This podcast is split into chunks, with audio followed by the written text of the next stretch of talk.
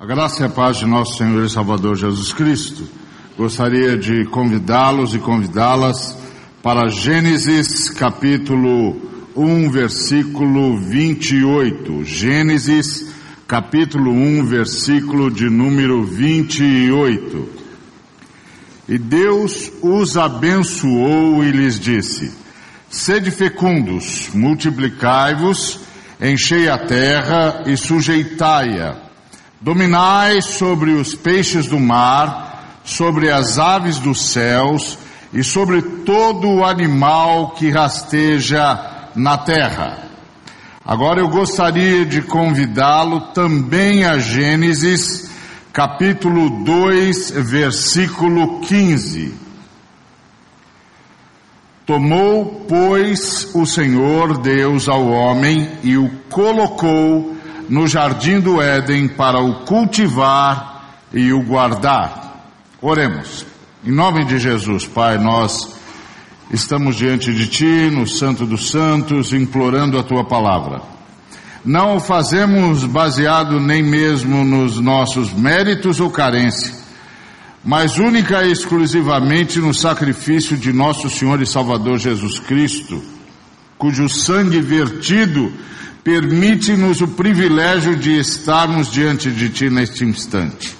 Rogamos que, para além de tudo que já ministraste, ministre-nos a Tua palavra, porque esta é a vontade do Cristo, que te conheçamos através da Tua palavra e que a Tua palavra produza em nós a transformação que desejas e queres para a Tua honra e para a Tua glória. Por isso te pedimos, em nome de nosso Senhor e Salvador Jesus Cristo. Amém. Muito bem, esse texto que nós lemos, Gênesis 1, 28, nós o chamamos de mandato cultural. Ou seja, o Senhor criou o homem à sua imagem e semelhança, e o Senhor então lhe designou uma missão, uma tarefa. É bom que a gente sempre se lembre que o homem à imagem e semelhança de Deus é a família Adão. Lá em Gênesis capítulo 5, versículos 1 e 2, nós temos a declaração de que Adão é o nome que Deus dá ao casal. Não ao homem, ao casal. O texto diz que criou o homem, a sua imagem criou, o homem e mulher os criou, e os abençoou, e lhes chamou pelo nome de Adão. Portanto, Adão, na visão de Deus, na perspectiva de Deus, é o casal. Por uma razão muito simples. Deus é uma comunidade, criou a sua imagem e semelhança, criou outra comunidade. Deus é uma comunhão, criou a sua imagem e semelhança, criou outra comunhão. Deus é uma família, criou a sua imagem e semelhança, criou outra família, de maneira que, quando Deus terminou de proferir a frase, por isso deixa o homem pai e mãe e se une à sua mulher, tornando-se com ela uma só carne, o Senhor tinha terminado a criação do homem à imagem e semelhança dele. Ou seja, a partir daquele instante, passava a haver no universo duas famílias: a família Deus e a família homem. A família homem é a família semelhante à família original e eterna, a família Deus houve um distúrbio, uma angústia com a família homem e um dos membros da família Deus veio buscá-la. Muito bem, é a família homem então que o Senhor dá uma tarefa. E a tarefa que o Senhor dá à família é que governe a terra, que administre a terra, que assuma o controle do planeta que domine sobre a fauna e a flora, que domine sobre todos os seres vivos, que domine sobre todos os recursos, que domine sobre a terra. Muito bem.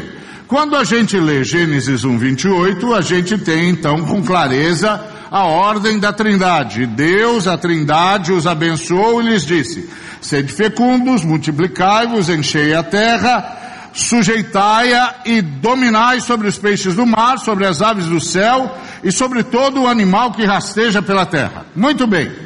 Quando nós ouvimos a palavra do Senhor, quando nós ouvimos o desafio do Senhor, a missão que o Senhor nos entregou, fica claro. Nosso papel é dominar o planeta. Entretanto, nesse texto falta uma informação. Qual a informação que falta nesse texto? A informação que falta, falta nesse texto é que modelo de domínio nós vamos utilizar. De que maneira vamos exercer esse domínio? E o que significa dominar na mente de Deus? O que é exatamente que precisamos fazer? Qual é o nosso modelo? Muito bem, a resposta a essa pergunta vem no outro texto que nós lemos, que é Gênesis capítulo 2, versículo 15. E Gênesis capítulo 2, versículo 15, diz que o Senhor nos colocou no jardim. Deus nos colocou no jardim para cuidar e guardar. Portanto, o modelo de Deus é o jardim. E o jardim é um modelo extraordinário. É um modelo extraordinário e um modelo extremamente inspirador. Porque o jardim é um modelo de harmonia. O jardim é, por excelência, o símbolo da harmonia. Porque o jardim não é um mero ajuntamento dos espécies e das espécies ali coletadas. Não são apenas espécies plantadas e espécimes colocados à deriva hum, aleatoriamente. Não, não é um ajuntamento, é um jardim, é um jardim. Isso significa que ele foi planejado, isso significa que ele tem um projeto, e o projeto dele é produzir uma beleza que é não a soma apenas e tão somente dos componentes do jardim, mas é um projeto de uma beleza sinérgica, uma beleza que é fruto da harmonia, que é muito mais do que a mera soma dos componentes da beleza que tem cada componente do jardim. É a harmonia dessa beleza. Isso significa que a todos os componentes do jardim tem de ser garantido o direito, o acesso aos insumos, ao sol, à chuva, a tudo que for necessário para que vicejem. Mas não é apenas isso, eles precisam ser arranjados de tal maneira que todos sejam visíveis. Os grandes arbustos não podem ocultar as pequenas hortaliças. Tudo tem de estar muito bem disposto, de modo que a visão do jardim seja ampla e cubra todas as espécies e todos os espécimes ali contemplado, de modo que o jardim nos inspire, de modo que o jardim fale da possibilidade da harmonia, da beleza, do conjunto, da comunidade, do ajuntamento organizado com um objetivo. E o objetivo é produzir uma beleza sinérgica que é mais do que a simples soma. Muito bem. Além disso, o jardim precisa submeter-se à poda, porque senão não terá forma. O jardim tem de ter forma. Então, para que o jardim tenha forma, todos têm de estar dispostos à poda para que haja uma forma que seja comum a todos, ou seja, todos estejam envoltos, inclusos nessa forma, de modo que o jardim seja um monumento, um monumento que possamos apreciar e sermos então abençoados e inspirados por ele. Esse é o papel que o Senhor nos deu. O papel que o Senhor nos deu foi o de dominar a terra. Mas não é qualquer domínio. Não é qualquer tipo de gestão. É o tipo de gestão que transforma esse grande planeta num grande jardim. Num jardim extraordinário. E é interessante. Nós sempre falamos do jardim do Éden como se Éden fosse o nome do jardim. Não é verdade. A Bíblia diz que Deus plantou um jardim ao oriente do Éden. Éden era o nome que Deus dava ao planeta Terra. E o nome que Deus dava ao planeta Terra, portanto, era Éden. E Éden significa lugar de delícias.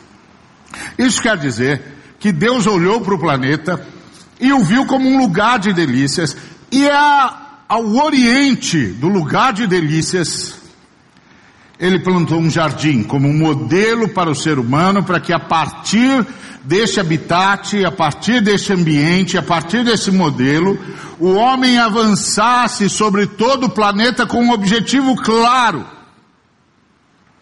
fazer desse planeta amado por Deus, fruto da ação da Trindade, fruto do abraço do Espírito Santo, do grito da Trindade, de fato, um grande jardim.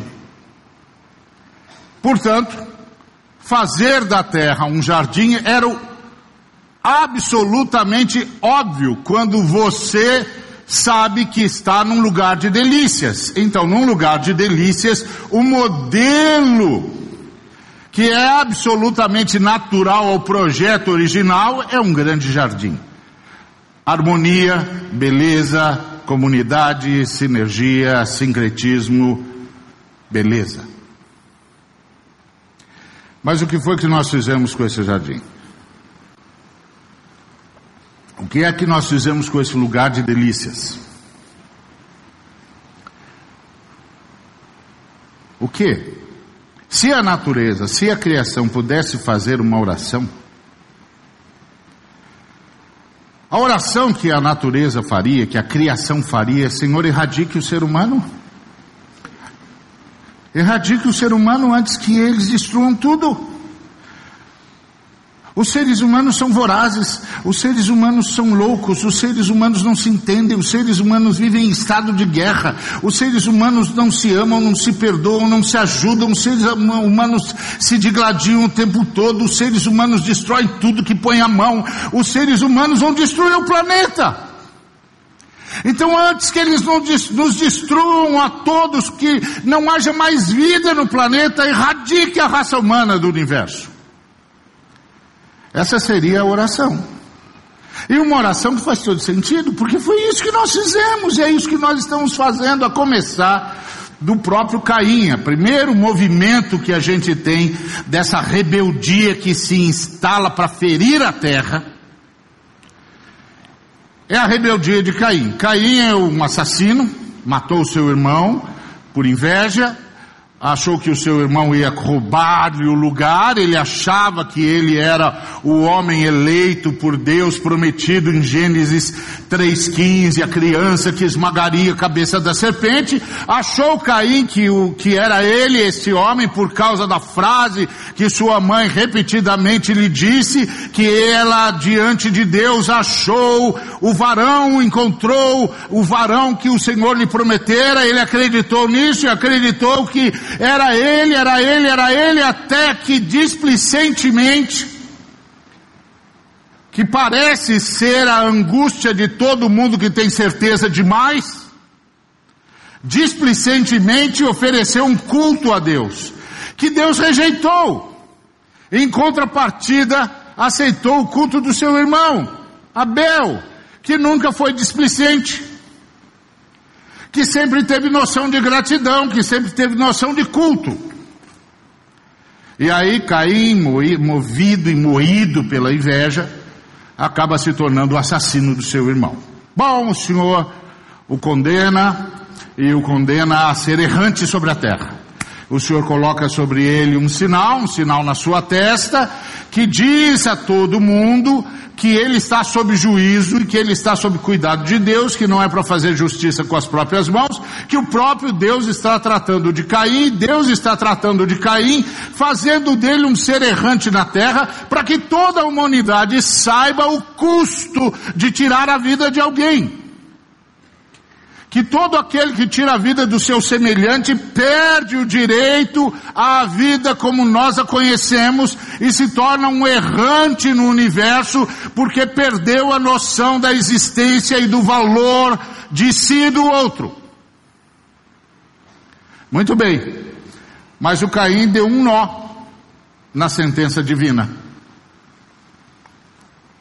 Porque o Caim construiu uma cidade, a cidade de Enoque nome do filho dele. Agora, pergunta, como é que um sujeito que tem a marca do Senhor, que está sob, sob juízo do Senhor, está sob júdice de Deus, que tem a marca do homem errante, do homem que Deus é, colocou sob juízo, sob justiça, etc, etc, consegue, ao invés de ser o errante, se tornar senhor de uma cidade. Ora, ele usou a marca de Deus a seu favor. Ele começou a dizer a todos: Eu sou o camarada, eu sou o cara. Eu tenho a marca de Deus, quem toca em mim vai ser vingado. Então Deus está comigo, ninguém mexe comigo. E aí ele usou da religião, e provavelmente ele é o primeiro camarada a usar dos valores da religião para se impor ao ser humano, para manipular o ser humano e para ofender e afrontar a Deus. E ele transforma isso numa tradição. Porque a quinta geração dele, que é Lameque, faz a mesma coisa, melhor, faz pior, ou pior, faz pior. Ele não só instaura a bigamia, que depois vai degradar-se em poligamia, como ele assassina duas pessoas. Por motivos banais. Se é que toda morte, todo assassinato de um ser humano não é no final das contas por algum motivo banal. E aí quando as esposas o interpelam dizendo, escuta, você matou dois jovens por motivos absolutamente banais, os parentes deles quando o encontrarem vão matar você. E ele diz: de jeito nenhum. Se Caim foi vingado sete vezes, ou seja, se a promessa que havia de que quem tocasse em Caim seria sete vezes vingado, quem tocar em Lameque será vingado setenta vezes sete. Então ele continuou a tradição do, do tataravô de usar o símbolo da religião para oprimir as massas e para ofender a Deus coisa que parece que é corriqueiro até hoje. Mas o fato é que eles criaram uma cidade, uma cidade que se impôs ao planeta, que se impôs à Terra. Uma cidade que é exatamente o contrário do jardim. A negação do jardim. A ausência do jardim. A destruição do jardim. Uma cidade que se impõe aos ciclos naturais. Há um ciclo natural para o arroz, mas nós comemos arroz todo dia, o ano todo. O que quer dizer que a cidade se impõe, que há um novo estado de coisas que se impõe ao planeta, sem perguntar se isso fere ou não fere o planeta e quantas vidas porventura isso não estará ferindo. O que é que nos move a isso? O que nos move a isso é a rebeldia. Rompemos com Deus. Rompemos com Deus. É exatamente isso que aconteceu. Entramos em estado de confronto ao Altíssimo. Rompemos com Deus. Nós o traímos. Nós rompemos com ele, nós o desobedecemos e nós trouxemos a realidade da morte para o universo. E ao romper com Deus, rompemos conosco mesmo, conosco mesmos e rompemos com todo o planeta e com todos os demais seres vivos. E transformamos tudo em instrumento para a nossa voracidade. Transformamos tudo isso em instrumento para o nosso egocentrismo. Transformamos tudo isso em instrumento para o nosso egoísmo. Elegemos meios e sistemas e noções de progresso que são absolutamente deletérias, absolutamente destrutivas. Mas nós não nos preocupamos porque o que nós queremos é que o nosso conforto se instaure, se instale e permaneça. O que nós queremos é que os nossos carros continuem a rodar. Não importa se isso significa que 85% das, da, da, da, de todos os peixes marinhos já estejam contaminados. Por causa da forma como nós lidamos com o petróleo. Não importa. Nós somos seres irresponsáveis, nós manipulamos o que não controlamos. Como é que a gente que não sabe como controlar a força atômica manipula? O que, que aconteceu conosco? Nós rompemos com Deus, nós perdemos a noção de comunidade, nós noção, perdemos a noção de família, nós perdemos a noção de integridade deixamos de ser o jardineiro que também fazia parte do jardim, porque essa era a nossa vocação. Nossa vocação era sermos jardineiros que, enquanto cuidavam do jardim, do jardim faziam parte. E de jardineiro nos tornamos, de jardineiros nos tornamos predadores. Os piores. Nos tornamos algozes da terra. Inimigos da vida. Quando rompemos com Deus, o bem que deveria ser a nossa tese se tornou a nossa antítese. A tal ponto que eu posso, por exemplo, se passar aqui por um, um inseto que não seja tido por nós como asqueroso, eu posso pedir para qualquer um matar o inseto. Mas interessante será se depois que a pessoa matar o inseto, eu lhe disser, por favor, devolva o inseto que você lhe tirou.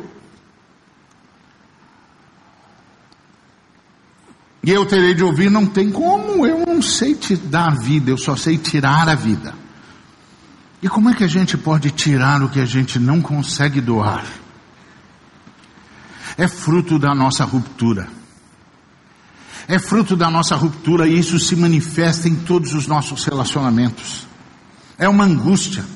É uma angústia, angústia que aparece no, no, nos relacionamentos, porque nós optamos por um modo de vida que é absolutamente centrado em si mesmo.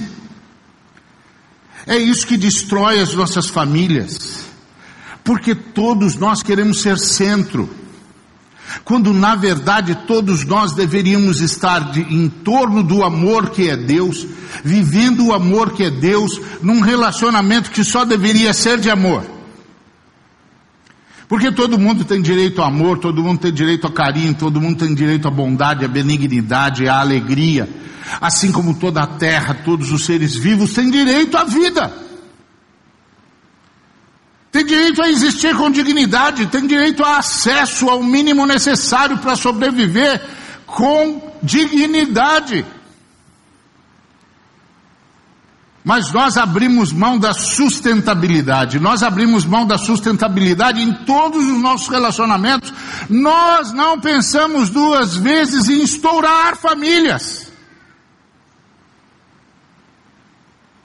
Não pensamos duas vezes em quebrar vínculos. Não pensamos duas vezes em tomar decisões cujos, efeitos, cujos efeitos podem ser absolutamente destrutivos. É assustador. É uma doença que nós temos de assumir que temos e que temos pedir a Deus que nos perdoe, que nos corrija, que nos cure, que nos transforme. É fruto dessa ruptura. É fruto dessa quebra de comunhão com Deus que nos tornou seres que não conseguem ter comunhão consigo mesmos, com o próximo e com o universo. Quanto precisamos de ajuda? E quanto estamos dispostos a isso? E qual é a prioridade que nós damos às pessoas? Me lembro de um pastor, na denominação onde me converti, que um dia chegou para a gente e disse assim: Tirei meu filho da escola. Tirou seu filho da escola? Por quê? Ah, porque meu filho estava muito inquieto, muito inquieto, muito inquieto. E eu tirei meu filho da escola. Mas como assim você tirou seu filho da escola? É, vou ficar, ele vai ficar um ano sem estudar. Por que, que ele vai ficar um ano sem estudar? Ele disse, porque eu me dei conta que o meu filho, esse ano, não está precisando de escola, ele está precisando de mim. Ele está inquieto porque ele acha que não tem mais a mim. Eu preciso viver com ele esse ano de forma intensa para que ele tenha certeza que tem a mim, que nunca me perderá, para que ele possa se achar e achar tudo o que precisa encontrar. Isso é uma outra perspectiva. Essa não é a, perspe a perspectiva da, da, do gráfico de desempenho. Essa é outra perspectiva. Essa é uma perspectiva de quem olha a vida através das pessoas, através da, dos, dos seres vivos e da necessidade de manter a vida. É a perspectiva de quem entende que vida é muito mais complexo, que vida exige relacionamento, que vida exige troca, existe, exige reciprocidade. Que vida é resultado de vínculos. Como aquele pai teve com aquela criança. Se deu conta que a perda de um ano na vida daquele menino valia a pena. Porque se ele não perdesse um ano, ele provavelmente perderia a vida toda.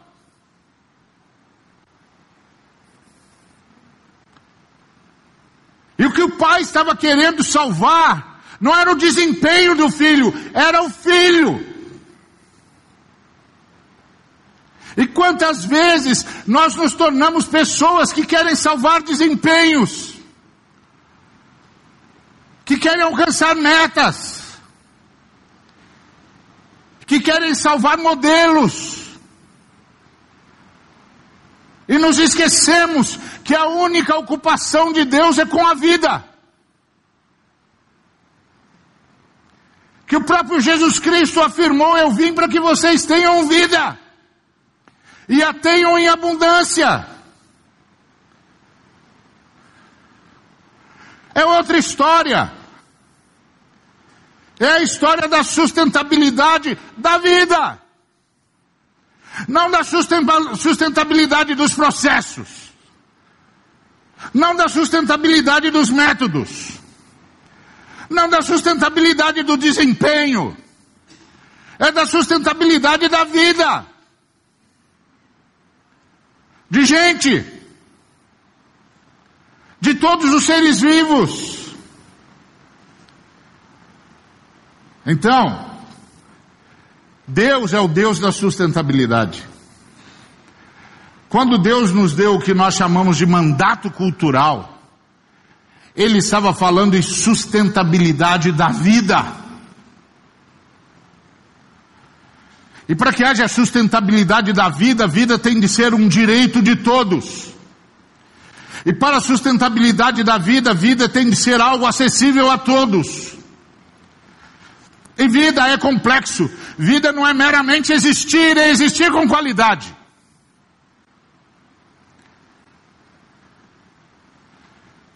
Vida não é meramente estar aqui e ali, é estar em comunhão. É estar em relacionamento. É estar em comunidade.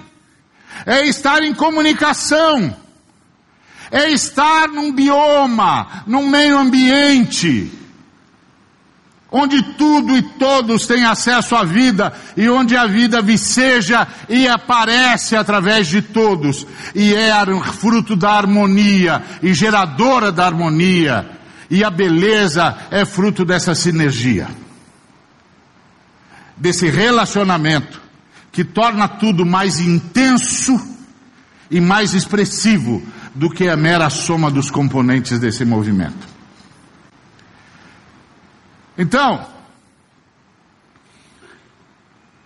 o que é que nós devemos fazer? Como devemos agir? O que Deus espera de nós? Eu penso que a primeira coisa que Deus espera de nós é arrependimento. Mas não é aquele arrependimento moralista, do tipo, ah meu Deus, porque eu fiz isso. Não. é o que o Ed chama de expansão da consciência. É uma compreensão maior do todo e de tudo e de todos. E aí então perceber onde eu estou nisso e qual é a minha parte nisso, para que o bem seja para todos, para que a vida viceje em todos os cantos para que nessa realidade que nós estamos, a cidade abrace o jardim. E você diria, mas não é possível, Ari. A cidade não tem como abraçar o jardim. Tem! A Nova Jerusalém é uma cidade que abraça o jardim e que tem o, jardim como centro da sua existência.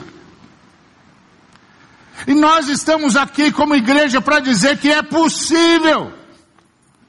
É possível a cidade abraçar o jardim. Se não é possível reverter o processo urbano, é possível corrigi-lo. É preciso, é, é possível começar a repensar a cidade. É possível começar a repensar os, os espaços urbanos. É possível planejar novas cidades. Cidades jardim. E eu penso que esse é o papel da igreja na terra. Fomentar possibilidades. Mostrar outros caminhos, arrancar a humanidade desses caminhos ívios e apontar uma nova senda, uma nova trilha, uma nova forma de construir a vida e harmonizá-la. Me lembro de alguém da IBAB, há, há tempos atrás, que era trabalhava com construção de grandes eh, condomínios. E entrou numa concorrência para criar um grande condomínio para população carente. E aí ganhou a, a concorrência. E ganhou a licitação.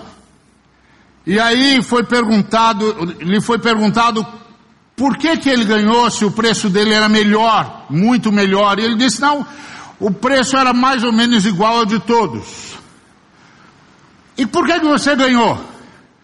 Porque eu criei condomínios que se encontravam em jardins. Todo mundo tinha a sua janela voltada para um jardim. E aí, ganhei a licitação porque fui, foi o único dos projetos que realmente pensou que não pode haver cidade, principalmente quando você constrói para população carente que vai ficar enfurnada num espaço exíguo. Se você não lhe der pelo menos um espaço para respirar e para ter esperança, para ver a vida, da sua janela. Jeito novo de pensar a cidade. Jeito novo de pensar a vida.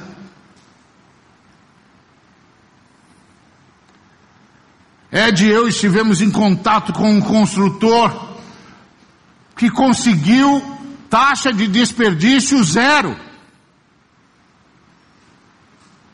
Que construiu, conseguiu construir edifícios ecologicamente adequados.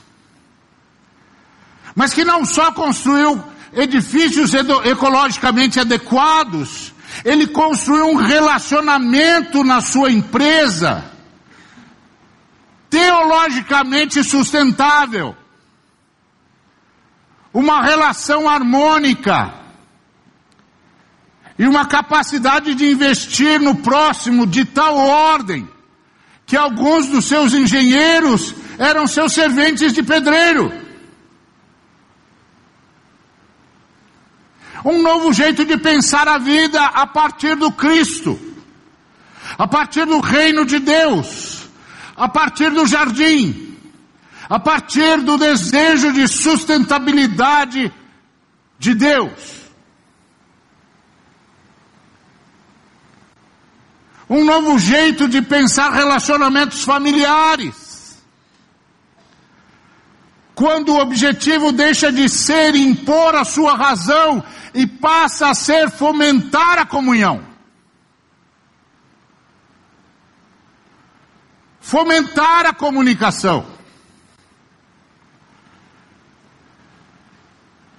Me lembro de um homem com quem estudei chamado Hans Birk um, um psicólogo suíço cristão que a ABU mandou para o Brasil para treinar alguns jovens, se esses, esses jovens foram escolhidos e ficamos lá 15 dias numa área de retiro, estudando com esse homem diuturnamente.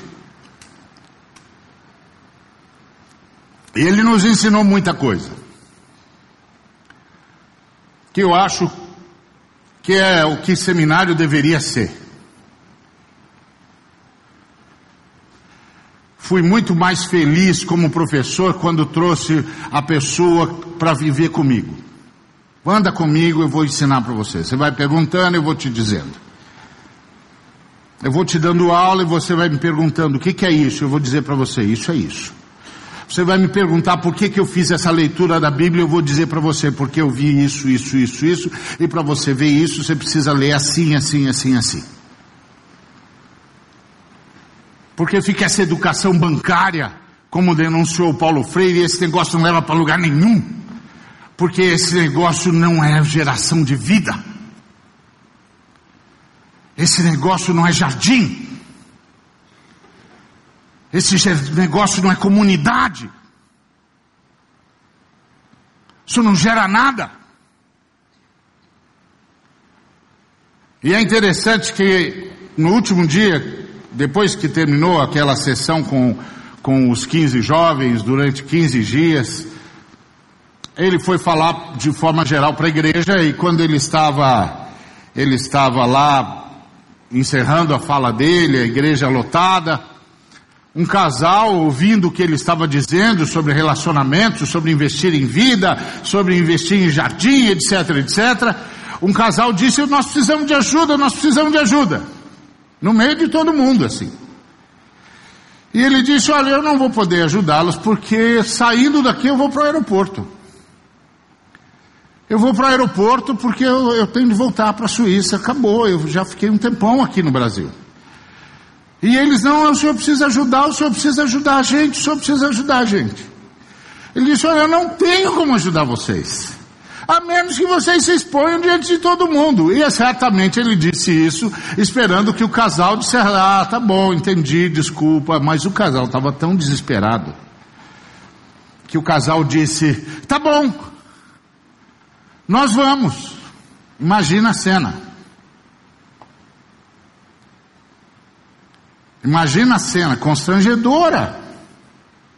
Mas o desespero daquele casal era tão grande que eles foram.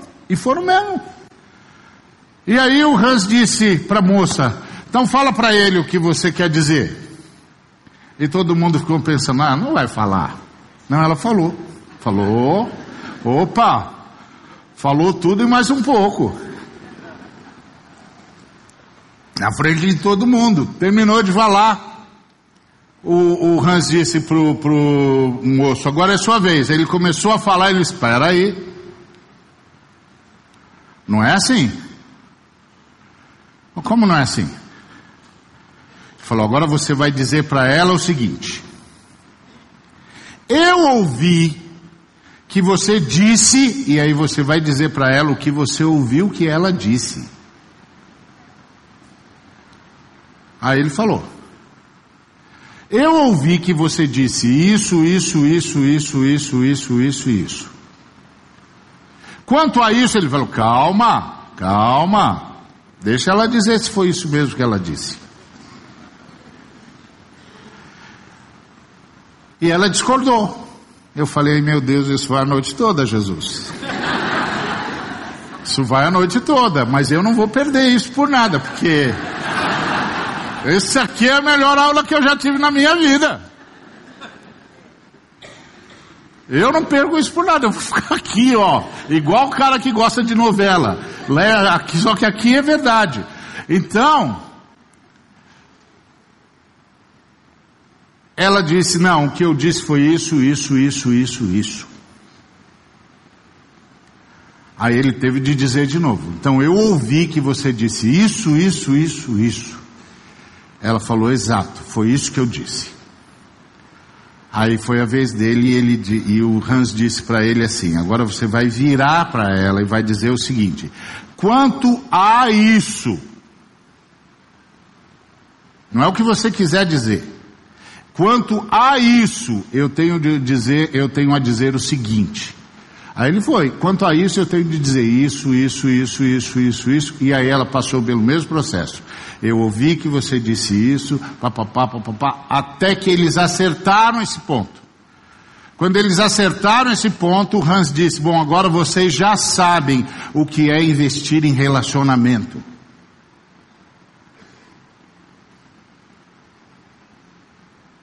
Agora vocês já sabem o que é investir em relacionamento. Investir em relacionamento não é sentar para discutir a relação. É ouvir para saber se a relação está sendo mesmo discutida. E se deixar secar pelo outro. E aí disse o Hans para o menino: agora é a sua vez. Mas agora você não precisa mais se expor porque você já sabe como é que faz. Quase ouvi uma. Lá naquela época, não aqui, não, aqui não, lá. Quase ouvi lá um. Ah, pastor, você não vai deixar o menino falar? Isso é sinergia, isso é busca por harmonia. É diferente da busca por ter razão.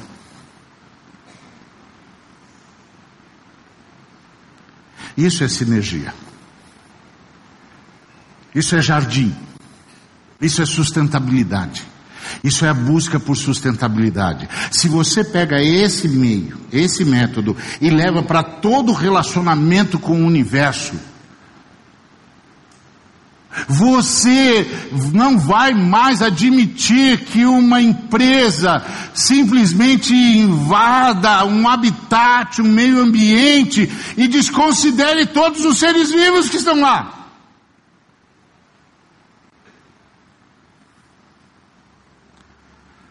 Você vai começar e eu vamos, nós vamos começar a exigir meios que poupem ao máximo a vida. Que pelo contrário, protejam-na. E deem à vida as condições necessárias para crescer, para vicejar como Deus quer. Isso é sustentabilidade. Então precisamos ter essa expansão de consciência. Entender o que é arrepender. Arrepender é expandir a consciência, como diz o Ed. Não é simplesmente dizer, ai, como é que foi que eu fiz isso? Inclusive alguns dizem, ai, como é que foi que eu fiz isso? Tentando dizer nas entrelinhas como um sujeito tão magnânimo como eu pôde fazer isso. É uma coisa inadmissível que um sujeito maravilhoso como eu tenha feito isso. Foi um lapso qualquer. Lapso uma ova, meu filho, é a nossa natureza. Precisamos de cura, de libertação, de consciência de vida, de consciência de que sustentabilidade é uma rede de apoio mútuo entre seres humanos e entre seres humanos e todos os demais seres vivos. Porque somos nós que nos responsabilizamos por eles. Temos de ter uma ciência consequente. Temos de ter uma ciência com limites éticos. Nunca nos esqueçamos que a queda aconteceu pelo desejo ao conhecimento. Sem a devida restrição ética. É, a palavra é restrição ética, porque ética é senso de finalidade. E tudo que não coopera para a finalidade da existência é um crime. É um geocídio. É a ausência da manifestação do dom do Espírito. Do fruto do Espírito com seus diversos gomos. E onde o fruto do Espírito não se manifesta, o que se manifesta é a morte.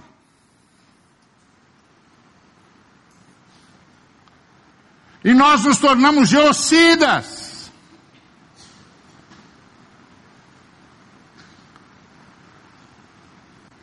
E por aí caminhamos, ou melhor, nos desencaminhamos. Esse é o desafio que está diante de nós. Então a primeira coisa é arrependimento. Ganhar uma nova perspectiva de estudo e em ganhando essa nova perspectiva, perceber a minha participação nisso.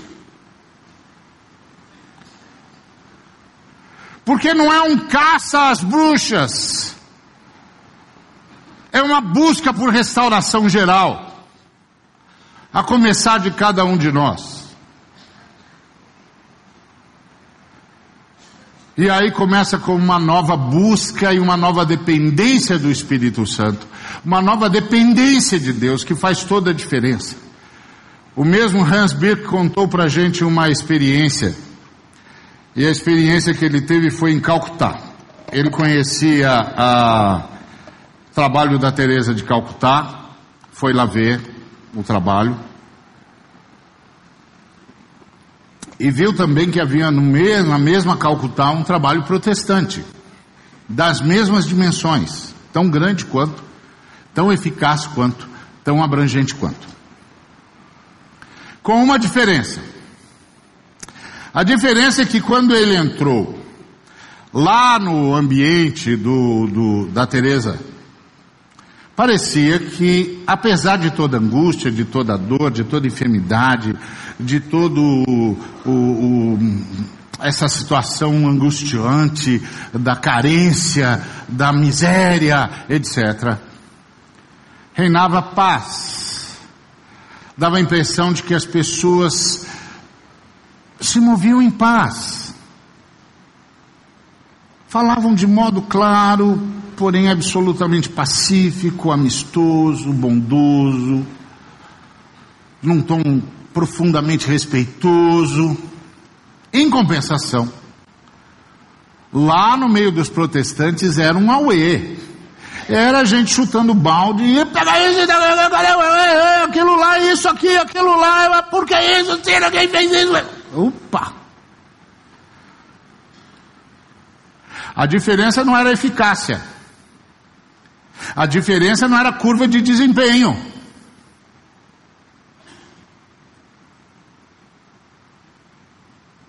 A diferença era pessoal. Ele foi tentar descobrir, afinal de contas, qual é a diferença, por que da diferença. Ele passou um tempo em cada um deles e se, se deu conta do seguinte: que lá no movimento da Teresa, os os enfermos em, em melhor condição ficavam responsabilizados durante o período das quatro às sete da manhã por atender as emergências. E eles só eram autorizados a, a chamar as freiras em caso de tragédia. Caso contrário, nada. Eles cuidavam. Por quê? O que que aquelas senhoras estavam fazendo nesse período? Elas estavam orando para que o Espírito Santo as mantivesse sob controle dele.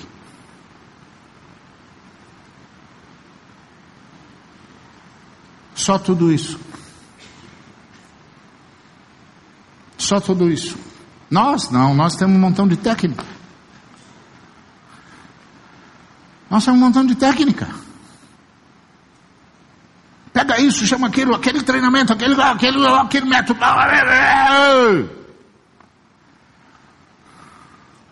É muita técnica. E quase nenhuma vida.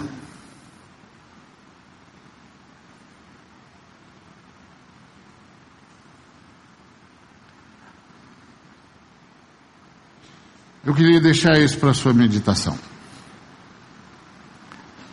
Que nós precisamos reencontrarmos com o Espírito Santo. Para nos reencontrarmos conosco mesmo. E para reencontrarmos com o próximo. Porque isso vai exigir perdão, restauração, amor, bondade, benignidade. para nos reencontrarmos com o planeta, porque isso vai exigir poda, sacrifício, uma nova perspectiva, responsabilidade social, responsabilidade ecológica. Com a profunda consciência de que se não houver sustentabilidade, não é que a gente, puxa, não consegui seguir a moda. Não, se não há sustentabilidade, há geocídio, há fraticídio.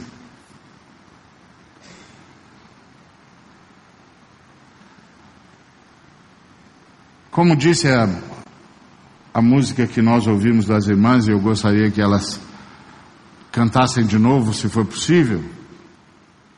Cuida bem do passarinho e também da flor. Cuida bem do passarinho, da flor e do seu amor. Que Deus nos abençoe.